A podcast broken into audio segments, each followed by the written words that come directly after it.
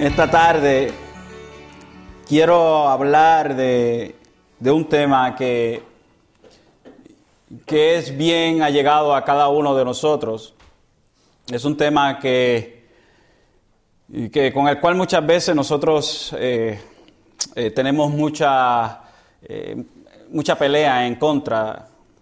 Es, ah, es una realidad de cada de cada uno de nosotros como creyentes, en la, de la cual simplemente no podemos escapar, sino que es una realidad, una realidad muy grande, una realidad muy real en nuestras vidas como creyentes. Así que busque conmigo Salmo 73 y deja sus ojitos ahí, el Salmo 73. Hemos estado eh, dando un paseo a través del libro de, de los Salmos. Eh, para mí es, eh, es nutritivo ver esta, estos cánticos y exponerlos delante de ustedes.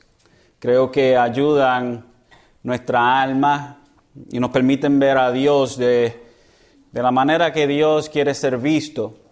A veces que nosotros perdemos nuestra, nuestra devoción a Dios, a veces eh, nos, nos, profundizamos tanto en, en, en, nuestro estudio bíblico y a veces no tenemos esa devoción eh, la cual debemos tener cada uno de nosotros. Hay veces pues que, eh, y a mí personalmente pues me ha pasado en donde estoy tanto estudiando y estudiando y estudiando para prepararme, que a veces no tengo, este, no he sacado ese tiempo de devoción, donde estoy, no estoy simplemente aprendiendo la palabra, sino que estoy leyendo para nutrir mi alma, aunque la palabra de Dios estudiada de la manera correcta nutre, pero hay veces en las cuales nosotros debemos sacar ese momento en donde no simplemente estoy estudiando para prepararle un mensaje, sino que estoy estudiando porque es bueno leer la palabra del Señor. Oramos y le hablamos a Dios y Él nos oye. Leemos, nosotros oímos a nuestro Dios hablándonos de nuevo a nosotros. Es una relación, hermanos, la cual debe ser nutrida y es nutrida a través de la oración, a través de la lectura de la palabra, y a través de nuestro estudio de esta. Esta relación es... Eh, fundamental para nosotros poder entender y poder llevar a cabo aquello que Dios exige de nosotros como creyentes.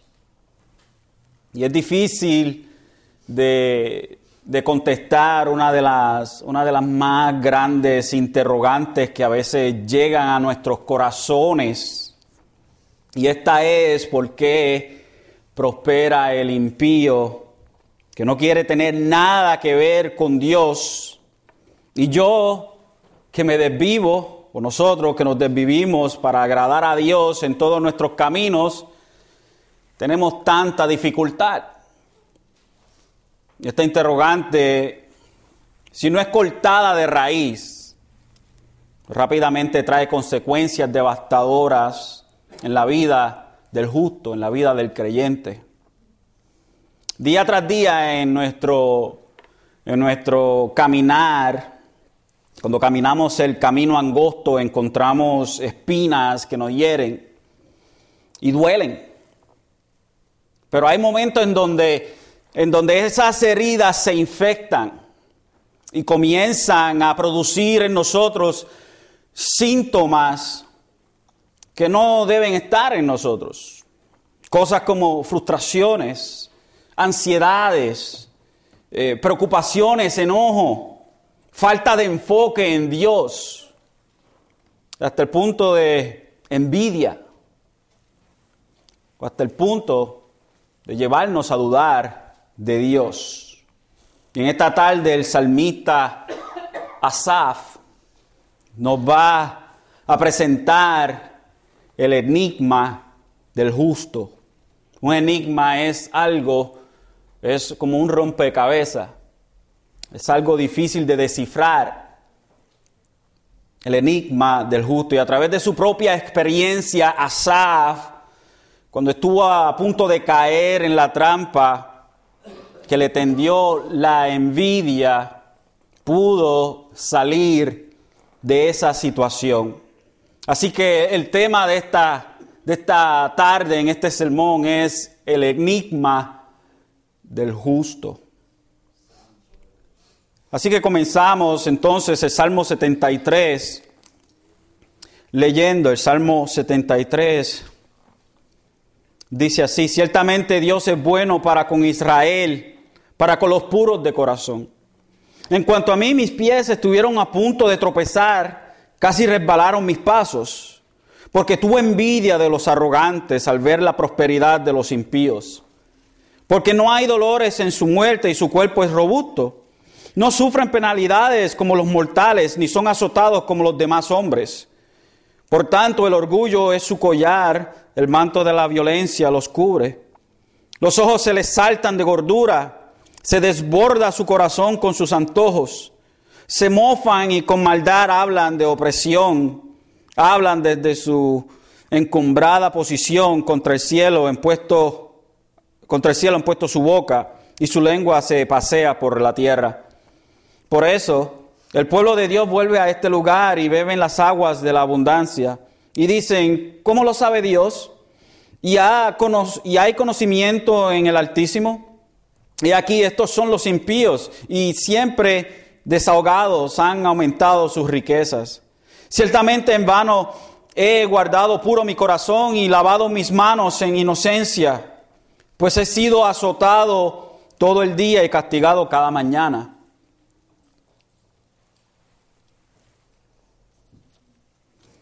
Si yo hubiera dicho, así hablaré, he aquí habría traicionado a la generación de tus hijos. Cuando pensaba tratando de entender esto, fue difícil para mí. Hasta que entré en el santuario de Dios, entonces comprendí el fin de ellos. Ciertamente tú los pones en lugares resbaladizos, los arrojas a la destrucción cómo son destruidos en un momento, son totalmente consumidos por terrores repentinos, como un sueño del que despierta, oh Señor, cuando te levantes despreciarás su apariencia. Cuando mi corazón se llenó de amargura y en mi interior sentía punzadas, entonces era yo torpe y sin entendimiento. Era como una bestia delante de ti. Sin embargo, yo siempre estoy contigo Tú me has tomado de la mano derecha, con tu consejo me guiarás y después me recibirás en gloria. ¿A quién tengo yo en los cielos sino a ti? Y fuera de ti nada deseo en la tierra. Mi carne y mi corazón pueden desfallecer, pero Dios es la fortaleza de mi corazón y mi porción para siempre. Porque he aquí los que están lejos de ti perecerán. Tú has destruido a todos los que te son infieles. Mas para mí, estar cerca de Dios es mi bien. En Dios el Señor he puesto mi refugio para contar todas sus obras. Ciertamente podemos decir que el dolor y la confusión delante de la situación que estaba de, eh, observando Asaf era una situación dura para él entender. Su entendimiento en algún momento se nubló y no podía comprender por qué es que estos impíos prosperaban mientras que él afligía. Este salmo de Asaf, Asaf era uno de los, de los músicos principales de David. Lo vemos en Primera de Crónicas 15, en Primera de Crónicas 25 y en Segunda de Crónicas 29. Otros salmos que van por el nombre de Asaf los vemos también aquí en el libro de los salmos, pero muchos de ellos son escritos por sus descendientes. Por ejemplo, el Salmo 74 dice escrito por Asaf, pero en realidad son sus descendientes después del exilio de Israel de Babilonia. Y en esta tarde vamos a ver la prosperidad de los impíos, empezando desde el verso 1. Y vamos a cubrir todos los versos en esta tarde. Usualmente lo trato de dividir, pero este, este usualmente tengo muchas citas y, para dónde ir y los tengo este, brincando de libro en libro, pero en esta tarde no va a ser así, vamos a quedarnos en, en este libro. Sí, vamos a ver este, este libro que es tan real en nuestra, este, este salmo que es tan real en nuestra vida, con el cual todos nosotros nos podemos relacionar. Y veamos primero en nuestro primer encabezado la prosperidad de los impíos. Y, y el verso 1 dice, ciertamente Dios es bueno para con Israel, para con los puros de corazón. Y en el primer verso, Asaf declara victoria. En el primer verso vemos el resultado de todo esto. El resultado de estos 28 versos los vemos en el primer verso. Y es su victoria. Que Dios es bueno para los puros de corazón. Esta alabanza es el resultado de su entendimiento sobre el plan de Dios para el justo, aunque sea difícil de digerir. Podemos entender el plan de Dios, lo que Dios tiene para nosotros, pero muchas veces es bien difícil de digerir lo que Dios está haciendo, porque duele. Nos duele muy adentro el saber que Dios nos está pasando por un sedazo difícil. Que Dios lo esté haciendo no quiere decir que sea fácil de digerir. Asaf, en otras palabras, dice, Dios es bueno con los justos y puro de corazón. Así que permítame decirle por qué. Esa es la idea que vemos en el, en el principio, en este primer verso. Ciertamente Dios es bueno para con Israel, para con los puros de corazón. Así que permítame decirle por qué Dios es bueno con los puros de corazón. Y en el verso 2 dice, en cuanto a mí, mis pies estuvieron a punto de tropezar Casi resbalaron mis pasos y el samista estuvo a punto de caer en un error grave, pero no cayó. Por eso él dice que Dios es bueno para con los justos, para con los puros de corazón. Y en nuestra Biblia dice para con Israel. Y, tenemos que ah, este, tenemos que, que, categorizar esto, es para con Israel, el Israel que sigue a Dios. No todo Israel es Israel. O sea, no todo el que pertenece a la nación de Israel era un verdadero israelita, no era un verdadero creyente en Dios. Así que estos justos del pueblo de Israel son puros de corazón y Dios es bueno con ellos. Qué bueno es Dios, qué tan bueno es, es Él, que cuando mis pies estuvieron a punto de tropezar, y que casi resbalaron mis pasos y tuve envidia de los arrogantes, Dios me salvó. Cuando estuve a punto de caer, cuando estuve, mis pies estaban tambaleando, mi caminar estaba desviándose, puedo decir, como dice el verso 1, ciertamente Dios es bueno para con Israel, para con los puros de corazón. Luego nos dice la razón por la cual fue tambaleado.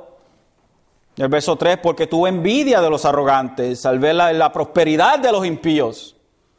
Porque no hay dolores en su muerte y su cuerpo es robusto. No sufren penalidades como los mortales, ni son azotados como los demás hombres. Los impíos prosperan, es lo que está viendo Asaf. Y parece que sus vidas están llenas de salud. Y no tienen calamidades ni son destrozados.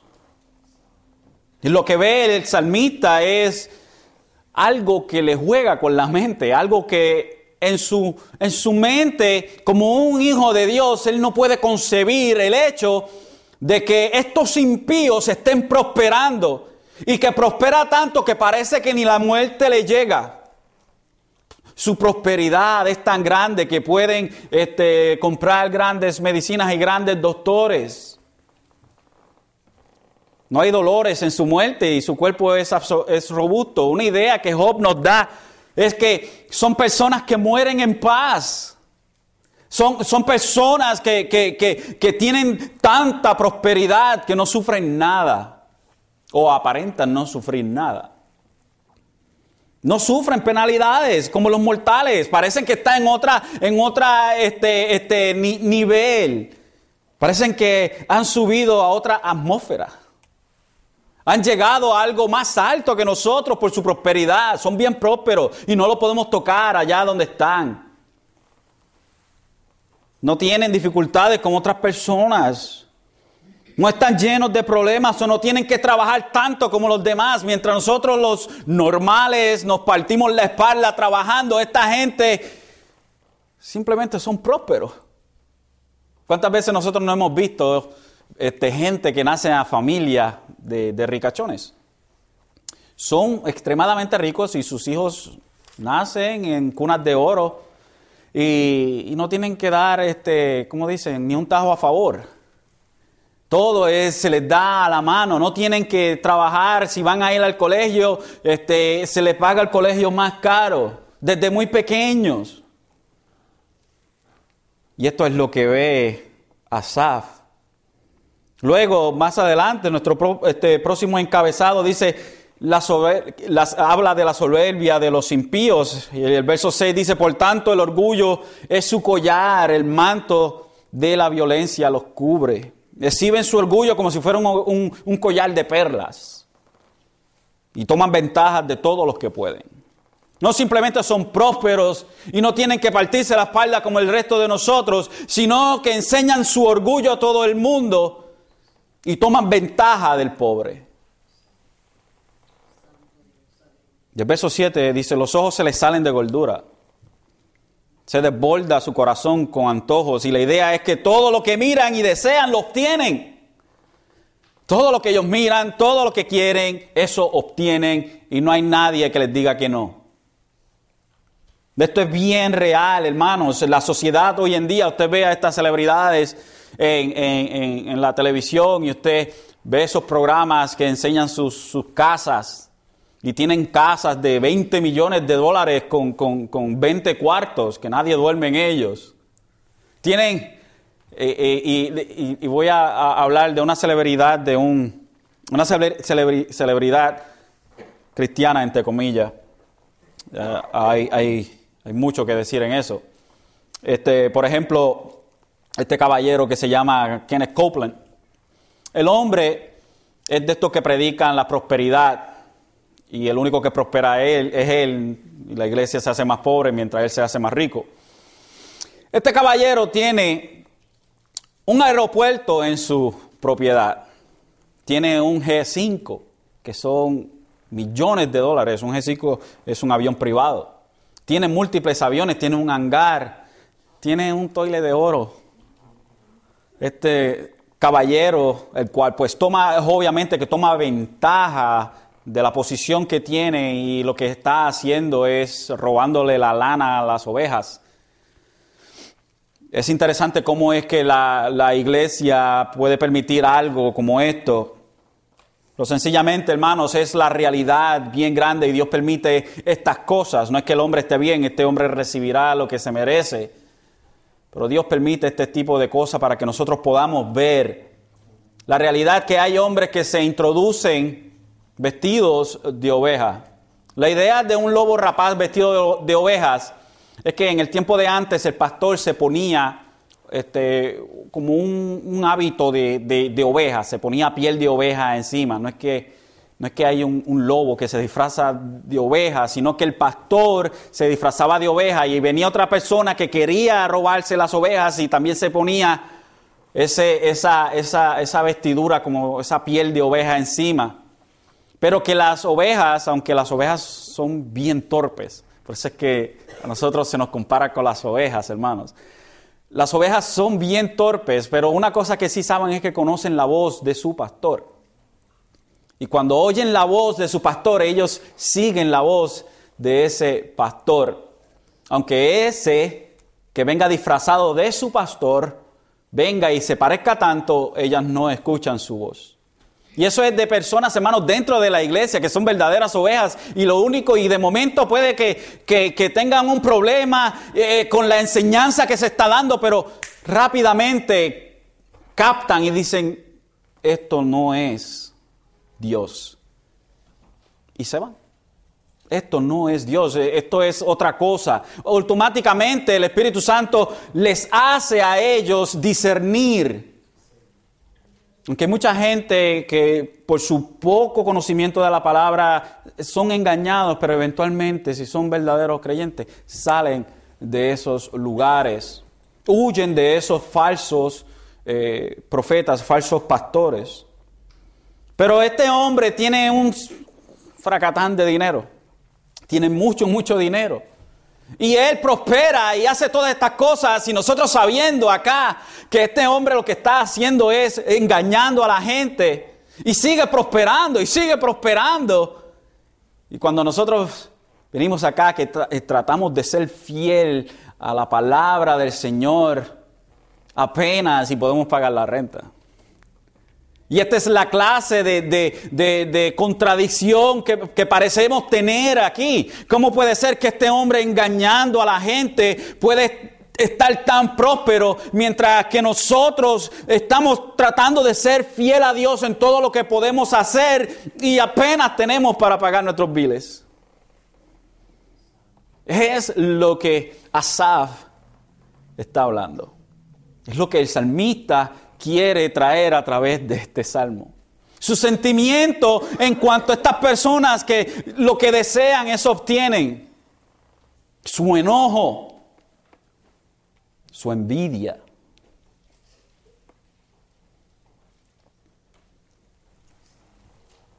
El verso 8 dice, se mofan y con maldad hablan de opresión, hablan desde su encumbrada posición.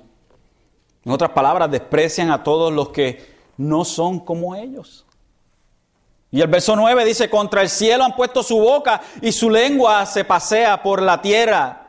Van dando voces de, de, de, adulándose, de adulación y de autorreconocimiento. Van por ahí diciendo yo soy el cheche, yo soy el mero mero, andan adulándose delante de la gente por, por todos los lados.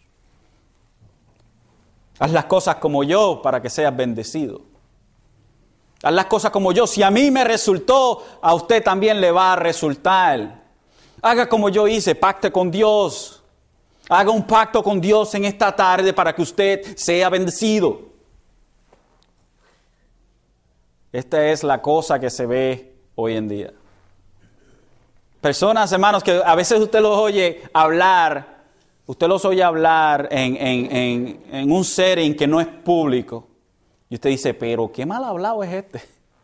Y usted los oye en el, en el púlpito y empiezan a hablar unas palabras increíbles. Usted los oye hablando palabras tan bonitas que usted dice, wow, ok, wow. Eh, eh, Parece tener sentido lo que está diciendo. Esto que está diciendo este, este hombre es, wow.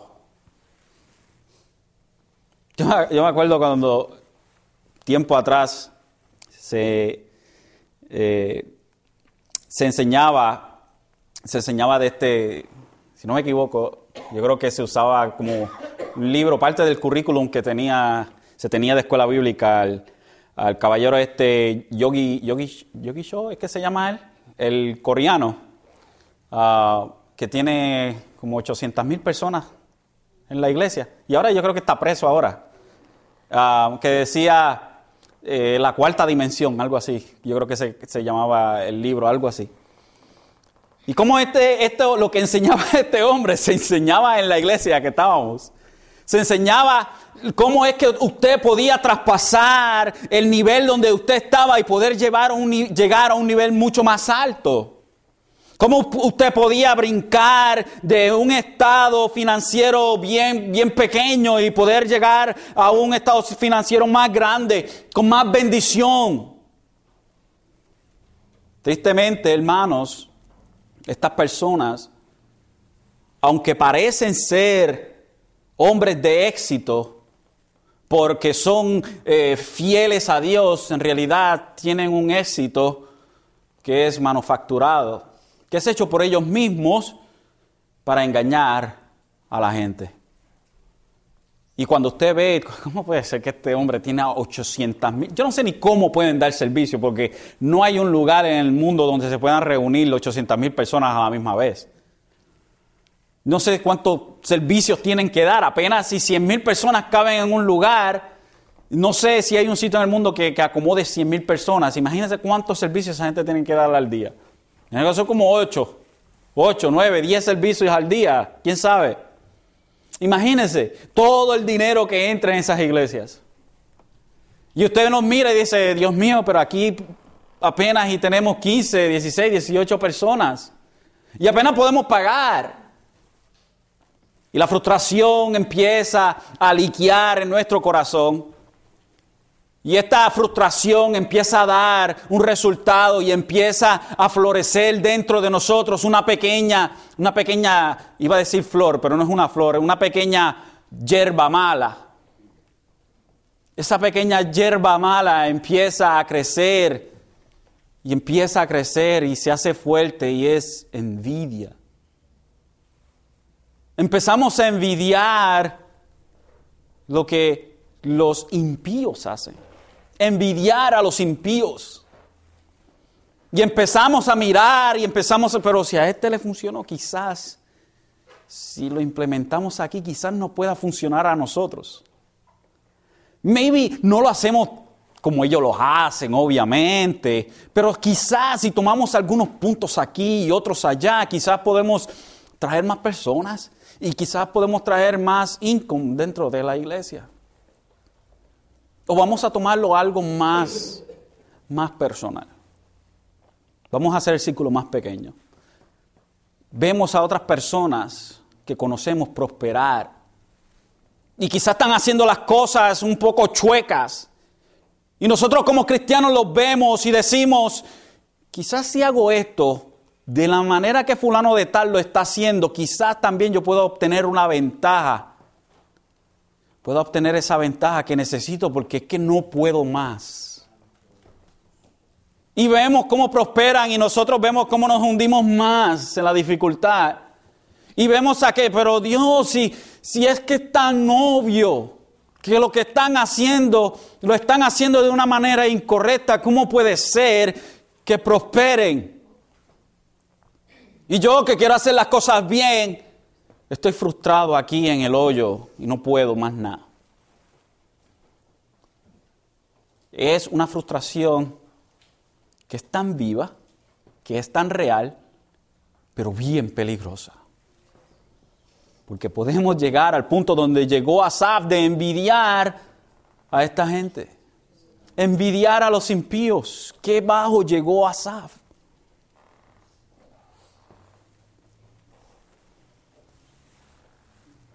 Próximo encabezado, la presunción de los impíos.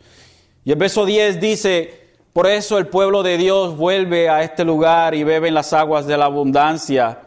Los seguidores de estos impíos se, se beben todo lo que estos dicen. Esa es la idea que nos da. Tienen seguidores y todo lo que ellos hacen, eso es. Son bien fieles a lo que esta gente dicen bien fieles, son, son, son tan fieles que están dispuestos a hacer lo que sea por esta gente. Pero son personas que son engañadas. Y el verso 11 dice, y dicen, ¿cómo lo sabe Dios? Y hay conocimiento en el Altísimo. Ellos dicen que, que su manera de hacer las cosas es mejor que la manera de Dios. Y la prueba de su argumento es su prosperidad. Dios nos ha dado a nosotros cómo nosotros debemos llevar a cabo las cosas en su iglesia. Right? ¿Cómo es que nosotros debemos llevar a cabo las cosas, las ordenanzas que Él nos ha dado a nosotros? ¿Cómo es que nosotros debemos de hacer las cosas? ¿Cómo es que nosotros debemos llamar al que está afuera al arrepentimiento? Dios nos ha dado a nosotros cómo hacer esto. Dios nos ha dado a nosotros cómo es que debemos llevar a cabo nuestro servicio. Dios nos ha dado a nosotros la manera en la cual nosotros debemos llevar a cabo nuestra vida. Cómo nosotros debemos trabajar en nuestros trabajos seculares. ¿Sabía usted eso? ¿Sabía usted que Dios nos dice a nosotros que trabajemos en, nuestros trabajos seculares como si estuviéramos trabajando para Él? Imagínese. Que le hagamos caso a las autoridades, porque esto es bueno, aunque se vean que lo que nos están es robando, siempre y cuando esto que exigen las autoridades no vaya en contra de nuestros principios bíblicos bien, bien claros en la palabra, pero debemos obedecer las autoridades. Debemos trabajar para nuestros jefes como si estuviéramos trabajando para Dios mismo.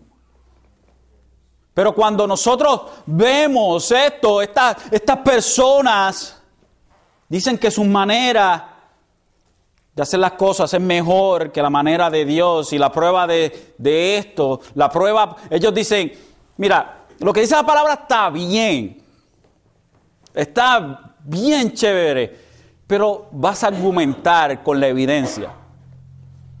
¿Te atreves a argumentar con la evidencia que te estoy presentando? Mira, si tú haces las cosas de esta manera, te prometo que vas a tener por lo menos 10 nuevos miembros cada dos meses. Cada dos meses vas a tener 10 nuevos miembros. Y ya tú sabes que más miembros, más plata. So, si tú quieres crecer tu iglesia, sigue estos pasos que estoy dando. Léete este libro, una iglesia con propósito. Una vida con propósito. Vive tu mejor vida ahora.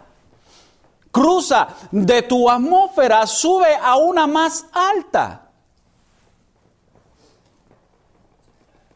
Esto, hermanos, es más común de lo que usted piensa. Es más común, hermanos, de lo que nosotros nos podamos imaginar. La mayoría de las iglesias hoy en día tienen un método en el cual ellos traen personas que es antibíblico. Pero ¿sabe qué? Como de como le pasaba a Israel, mi pueblo se, se pierde por falta del conocimiento. Creo que podemos aplicar eso a nosotros. Creo que nosotros fallamos mucho por falta del conocimiento de la palabra. Porque se supone que nosotros tengamos ojo de águila en poder ver estas cosas que son obvias. Y eso habla, hermano, de la falta del conocimiento bíblico dentro de las iglesias. Y entonces cuando usted ve a estas personas tratando de hacer planes, cómo crecer las iglesias, y usted está tratando de ser fiel a Dios y no ve crecimiento, la frustración llega y nuevamente volvemos a esa hierba mala que puede crecer dentro de nosotros. Créame que, como pastor, una de las cosas con las cuales yo lucho personalmente es con estas, con estas cosas. ¿Cómo podemos nosotros sobrevivir predicando la palabra de Dios tal como fue escrita? ¿Cómo nosotros podemos seguir paso a paso, poco a poco, pero seguro y seguro. ¿Cómo podemos nosotros proseguir de esa manera? Cuando la gente viene y se van, cuando dicen que hay otros pastos más verdes. ¿Cómo podemos nosotros mantenernos fiel al llamado que Dios nos ha hecho a nosotros? cuando el resto de las iglesias siguen creciendo y nosotros seguimos igual. Luchar diariamente con el concepto de que hay otros que están haciendo mucho más cosas con mucho menos conocimiento, de que están creciendo mucho más rápido sin tener la palabra, es más difícil de lo que uno pueda pensar porque queremos ser fiel a la palabra en este lugar, pero la tentación llega en tratar de quizás vamos no hacer tanto esto y vamos a introducir estas cosas y vamos a invitar a fulano de tal y vamos a traer, sé que hay cosas que estamos, tenemos diferencias y quizás el carácter de fulano de tal es cuestionable, pero creo que si tomamos esta estrategia, podemos, creo que, dar nuestro nombre a ser conocido por todos. Y por ende tener más miembros, más income, más reconocimiento. El solo hecho, hermanos, de que nosotros estemos en este lugar haciendo lo que estamos haciendo, de la manera que lo estamos haciendo, va en contra de el 80% de las iglesias. Es mucho. Es la mayoría. Ellos dicen que su manera de hacer las cosas es mejor que la manera de Dios. Es lo que vemos en el, en el sudo evangelio pragmático, donde todo se vale por tal de traer gente a la iglesia. Todo se vale. Después que traiga gente a la iglesia, olvídate del resto. Sea lo que sea. Luego en el verso 12 dice, aquí estos son los impíos y siempre desahogados han aumentado sus riquezas. O sea, su prosperidad incrementa y ni siquiera levantan un dedo. Y el verso 13 dice, ciertamente en vano he guardado puro mi corazón y elevado mis manos en inocencia, pues he sido azotado todo el día y castigado cada mañana. Aquí Asaf dice, ¿de qué me vale hacer las cosas como Dios quiere que yo las haga. Si al final del día, con todo y eso, recibo el fuerte de Dios. Recibo la mano de Dios sobre mí. Esa te expresa las dudas que tenía. Todo el sacrificio, el seguir principios éticos bíblicos, me ha sido en vano. ¿Para qué sirve toda esta negación y el sufrimiento que he aguantado? Muchos creyentes en tiempos de desánimo han pensado lo mismo. A veces pareciera que los creyentes sufren más problemas que los impíos. ¿De qué me vale, Dios mío? ¿De qué me vale yo seguir lo que tú exiges de mí en tu palabra? Si al final del día tú me azotas. Why? ¿Por qué? ¿Por qué si al final, si estoy haciendo lo que tú quieres de mí, Dios amado, por qué tu mano está sobre, sobre mí? ¿Por qué? ¿Por qué? Y la idea, hermanos, es que como nosotros somos hijos de Dios, Dios a su Hijo castiga. Y enseña de que esta gente, de estos impíos, que lo que buscan son ganancias y su prosperidad nada más, no son hijos de Dios. Yo como padre no voy a castigar a los hijos de otra persona. Que el padre de ellos se encargue de ellos. Yo castigo a mis hijos. Y así es Dios. Dios al hijo que ama castiga y si no es así es un bastardo. Así que Asaf siente la mano de Dios sobre él. Dios, porque, tú me estás castigando a mí si yo estoy haciendo todo lo que tú exiges de mí. Esto es una poca exageración de, de Asaf porque Obviamente, si Dios le está dando fuerte es porque había hecho algo que no estaba correcto. Y cada vez que yo hago malo, no me la dejas pasar. Pero estos viven en la iniquidad, en la maldad y siguen prosperando. ¿Cómo puede ser que tú a mí no me quites la mano de encima y estos ni siquiera Parece que están delante de ti, es como si tú no existieras para ellos. Sin embargo, Asaf, aunque llega a este momento tan bajo, vemos nuestro próximo escabezado, la recapacitación de Asaf. Recapacita de su pensamiento. En el verso 15 dice, si yo hubiera dicho, así hablaré, he aquí, habría traicionado a la generación de tus hijos. Cuando pensaba, cuando pensaba tratando de entender esto, fue difícil para mí. Si yo hubiese dicho lo mismo que estos, si yo hubiese hecho lo mismo que estos hacen, hubiese sido piedra de tropiezo para tu gente. Cuando pensaba, pensaba tratando de entender esto, fue difícil para mí. Y esto es el por qué el malo prospera y el justo tiene tanta dificultad. Él viene, el verso 16 dice, no puedo entender cómo puede ser que el malo prospera y el justo tiene dificultad. How can this be? ¿Cómo esto puede ser?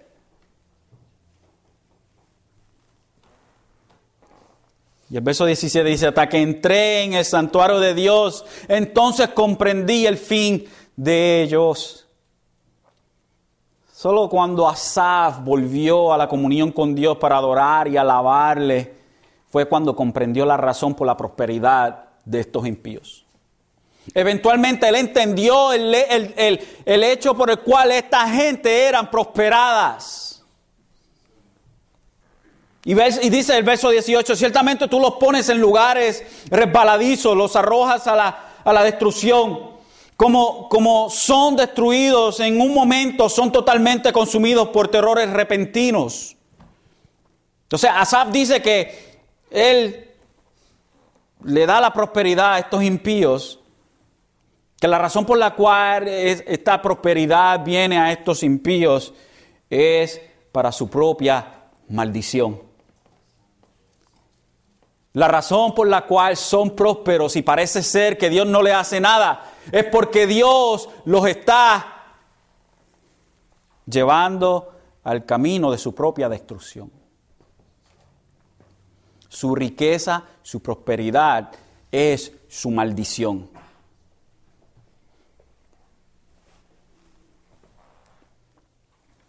Mire cómo es Asaf, el verso 20 pone esto en perspectiva.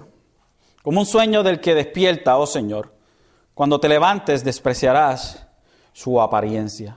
Y podemos decir que la aparente prosperidad del impío y la tribulación del justo son dos cosas reales, pero son temporales. Al igual que la prosperidad del, del impío la necesidad y, el, estado que parece tener el, que sufre, el creyente, esta tribulación, al igual que la prosperidad, son temporales. Temporal es nuestro sufrimiento aquí en la tierra, temporal es la prosperidad de aquellos impíos aquí en la tierra. Las dos cosas son temporales. ¿De qué le vale al, hombre ganar el mundo entero si perdiera su alma? Y Jesús dice a aquellos que quieren seguirle, si quieres venir en pos de mí, niégate a ti mismo, toma tu cruz cada día y sígueme. Es una cruz, es un instrumento de maldición. Es lo más feo que había. ¿Qué parte de una cruz no entendemos? Tomar nuestra cruz es tomar nuestra tribulación todos los días hasta que nos muramos. Pero es temporal. Es temporal. Santiago dijo, tenéis por sumo gozo cuando os halléis en diversas pruebas. La idea es cuando os halléis en, multicoloridas, en pruebas multicoloridas, que vienen de diferentes formas, de diferentes, de diferentes lugares, de diferentes intensidades. Cuando aparentemente nosotros estamos sufriendo y sufriendo y sufriendo y parece que no tenemos un break, y el otro sigue prosperando y prosperando y prosperando, decimos, Dios, que estoy haciendo mal. Y en realidad es que esa prosperidad de esa persona es su maldición y el sufrimiento tuyo es tu bendición. Las pruebas a nosotros, hermanos, nos van formando, formando, formando, poco a poco. Hermanos, es, un, es, una, es un camino estrecho. Es difícil, es fuerte, es duro. Y de momento miramos al highway que lleva a todos aquellos en su prosperidad. Y decimos, wow, como que bien rápido. Esta gente van ahí, súper rápido, es bien ancho, hay mucho espacio, bien chévere. Y nosotros aquí en este, en este callejón lleno de polvo, de piedra. Donde quiera hay un hoyo. Hay una piedra grande, tengo que remover esa piedra para seguir guiando eh, la carreta, porque ni, ni tenemos. El caballo se le gastó la herradura.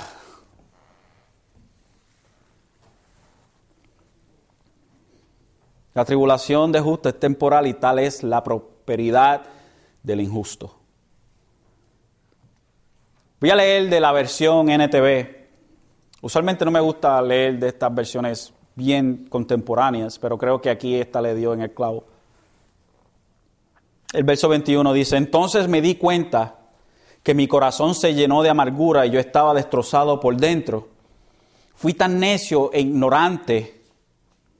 Debo haberte parecido un animal sin entendimiento.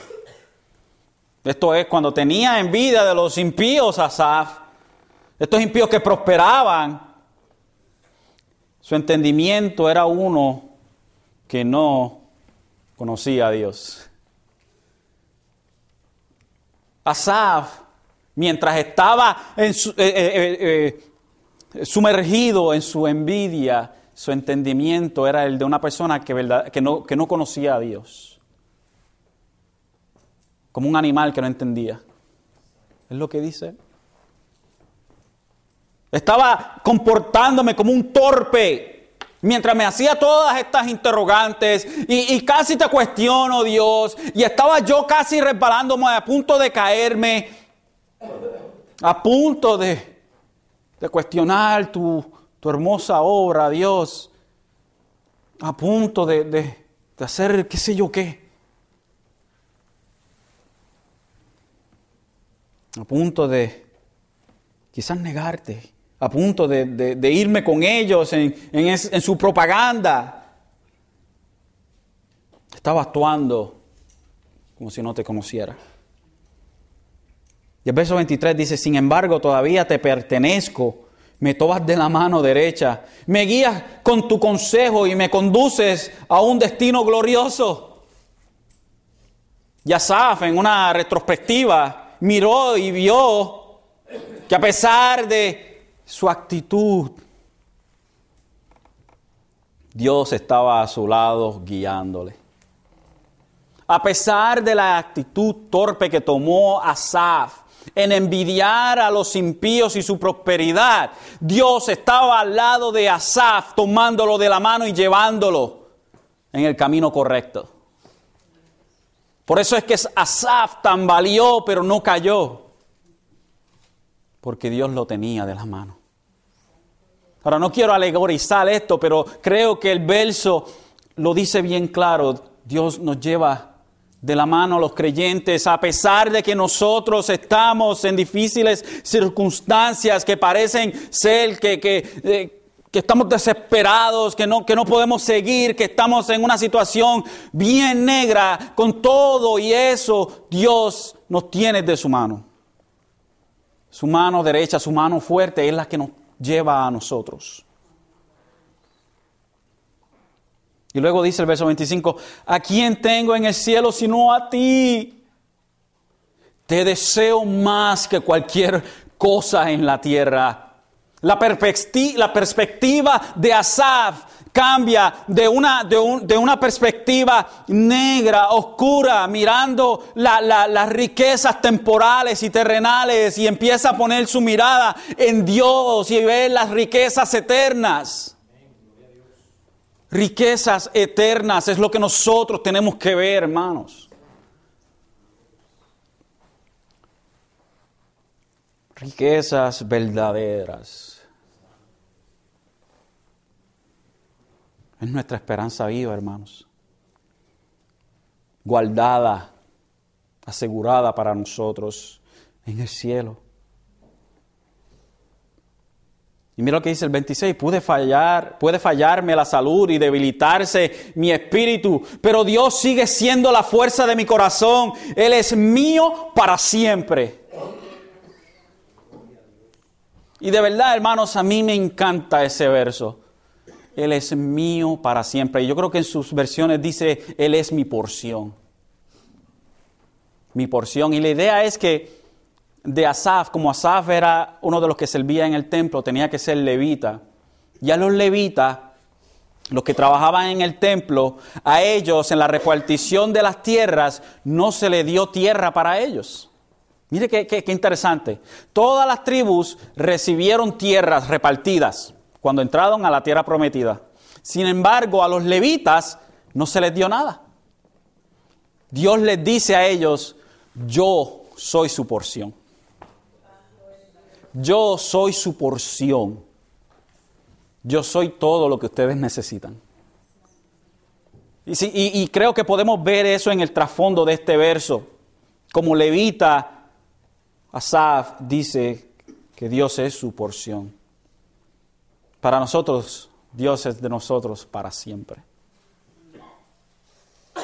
Y el verso 27 dice, porque he aquí lo que los que están lejos de ti perecerán. Tú has destruido a todos los que te son infieles. Creo que esta idea también la, podemos ver en el Salmo 119, 119, 155. Dije, lejos está de los impíos la salvación porque no buscan tus estatutos. El que no busca los estatutos de Dios está alejado de Dios, está alejado de la salvación de Dios. Por eso es que perecerán y Dios los destruirá. Aunque para el creyente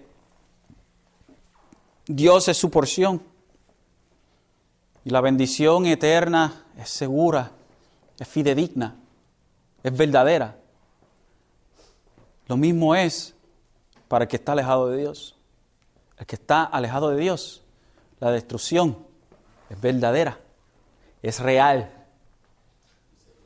No hay salvación. No hay salvación para el que está alejado de Dios. Por eso es que para los que están en Cristo Jesús ahora ya no hay condenación. Porque éramos hijos de ira y con Jesucristo, cuando en su sacrificio pagó por todos aquellos que creyeron, creían y creerán, ahí en ese sacrificio se pagó la deuda de nosotros. Todos nosotros que creemos, nuestra deuda fue pagada en el Calvario, en el Gólgota, esa, esa noche, en esa cruz. Fue pagado lo que debíamos. Y ahora no estamos bajo condenación, porque hemos creído en el unigénito Hijo de Dios. En, la único, en el único modo de salvación, la única forma por la cual nosotros podemos entrar al reino de los cielos es a través de creer en Jesucristo, de abandonarnos en sus manos. Somos salvos por fe solamente, en Cristo solamente. Esto es la realidad. Y el que está alejado de Dios está alejado de la salvación. Luego el verso el verso 28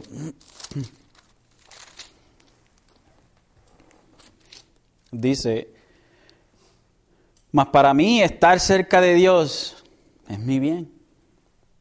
En Dios, el Señor, he puesto mi refugio, para contar todas sus obras.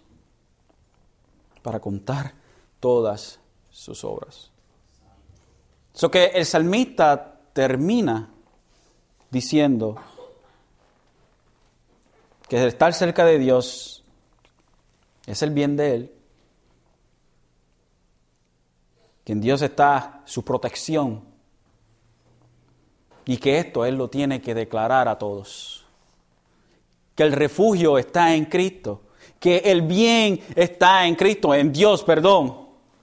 Bueno, nosotros como iglesia podemos decir que nuestro refugio está en Cristo, pero Asaf dice que su refugio está en Dios, que su refugio, que todo lo que es bueno está en Dios. Y nosotros como iglesia decimos eso mismo de Jesucristo, nuestro Dios y Salvador.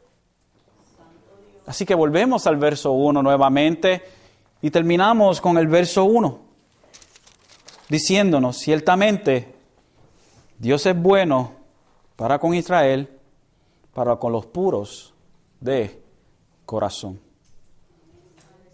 Dios es bueno, hermanos.